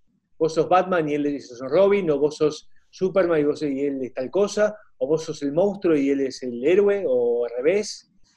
Este, y eso, de eso se trata. No importa realidad tanto quién sos como, como la creencia de que uno piensa que es el otro, algo que nunca de eso sucede que suponer que algo, que algo es. ¿no? Yo supongo que esta persona es tal cosa, eso no tiene que pasar. Eh, y después, por último, la armonía. La armonía tiene que ver con todo lo que uno haga, tiene que estar en armonía con la naturaleza y eh, en pos de sostener, de, trabajar en equipo con la naturaleza, no, no dominándola, sino trabajando en equipo. ¿no? Eso también fue uno de los grandes errores de mi generación, el querer dominar a la naturaleza para hacer los negocios. ¿no? Hay que dominar la naturaleza. La, naturaleza no hay que dominarla, es indominable. Y de hecho, cuando la naturaleza se canse de nosotros, se va a sacudir el lomo y nos va a tirar a todos al medio. Va a frenar el planeta y vamos a ir todos disparados al, espacio sideral, sí. Si, ella, si, si, si, la Pachamama quiere, ¿no? Entonces uno nos de un plumazo. Entonces no hace falta que nosotros salimos, este, no hace falta, viste, que cuidar el planeta. El planeta se cuida solo, se va a cuidar de nosotros cuando quiera, nos va a sacar de encima sí tenemos que trabajar en armonía con él, que, hay que tenemos que volver a, ese contacto con la naturaleza que, es fundamental para, para que creemos, creamos empresas alineadas con eso, ¿no? que estemos al servicio de la naturaleza y no queriendo dominar. José pregunta, ¿algunos tips para controlar el ego y no perder la esencia como persona? Me, me encanta esa pregunta. Bueno, ahí es fundamental, primero entender que el ego es algo que yo no, el ego nunca me lo puedo sacar, no es algo que yo pueda desaparecer. El ego es parte de mi, una parte importantísima de, nuestro, de, nuestro, de nuestro aparato psíquico o de nuestro aparato espiritual y de nosotros. El ego es, es un, fuertísimo músculo de construcción. el ego también tiene mucho que ver con la voluntad, ¿no? Entonces, vos no podés negarlo, ni podés apagarlo, ni podés, este, tenés que alinearlo. ¿Qué significa alinearlo? Significa que uno tiene que estar constantemente eh, despierto y consciente. Eh, y la conciencia tiene que ver con eh, callar esa voz, esa partecita del ego, que hay una partecita del ego, que es una voz, en líneas generales te habla mal de vos mismo, te habla mal del otro, ve el lado negativo de las cosas, y, habla, y habla, y habla, y habla. Entonces, ¿cómo aprendes a, alinear el ego? Primero, a hacerle saber que por encima de él estás vos, está tu alma, que por encima de tu ego está el otro, está la humanidad, está la naturaleza, está el amor, están montones de cosas. Entonces, antes de esa vocecita que te dice, ¿viste lo que dijo tu hermano? ¿Viste lo que dijo tu hermano y lo que dijo tal y tal? En las reuniones familiares es muy común eso, en, los, el WhatsApp de familia es tremendo como el ego funciona, en los equipos también. Entonces, siempre, siempre, siempre es volver a la conciencia. La meditación se trata de volver al eje, ¿no? De no querer, mm, eh, no tenés que hacer esfuerzo ni por querer callar esa voz, ni tampoco por alimentarla. Es simplemente entender que es una nube que pasa. De eso se trata, ¿no? Es volver al eje, es eso, es, es simplemente un pensamiento que está pasando, ¿no? Eso que esa voz que escucho que me dice tal cosa, que desconfía de aquel, o que esto es algo malo, que va a pasar esto, va a pasar otro.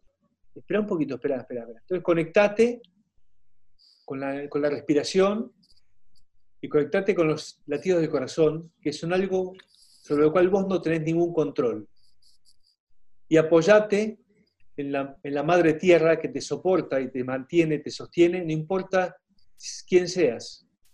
Y sentí el sol en la cara, que el sol ilumina a todos por igual, no importa quién seas. Eso somos. Somos almas que estamos viviendo una experiencia en un cuerpo que está sostenida por una mamá que es la madre tierra, iluminados por un Padre que es el Padre Sol, que nos mantiene vivos, nos mantiene en contacto. Entonces, cuando vos te concentras en eso y vos pensás en eso y nada de eso está bajo tu control, comprendés la verdadera dimensión que tenemos en este universo. Entonces decís, soy hermano de todos, soy simplemente un hermano de todos, nada más. Eso soy. ¿Vos crees en la suerte? ¿O para qué para vos crees, crees en el destino, en la suerte? ¿Qué es la suerte para vos? Yo creo en la suerte, creo que eh, la suerte es un factor importantísimo en la vida, pero creo también que la suerte es algo que se puede sembrar.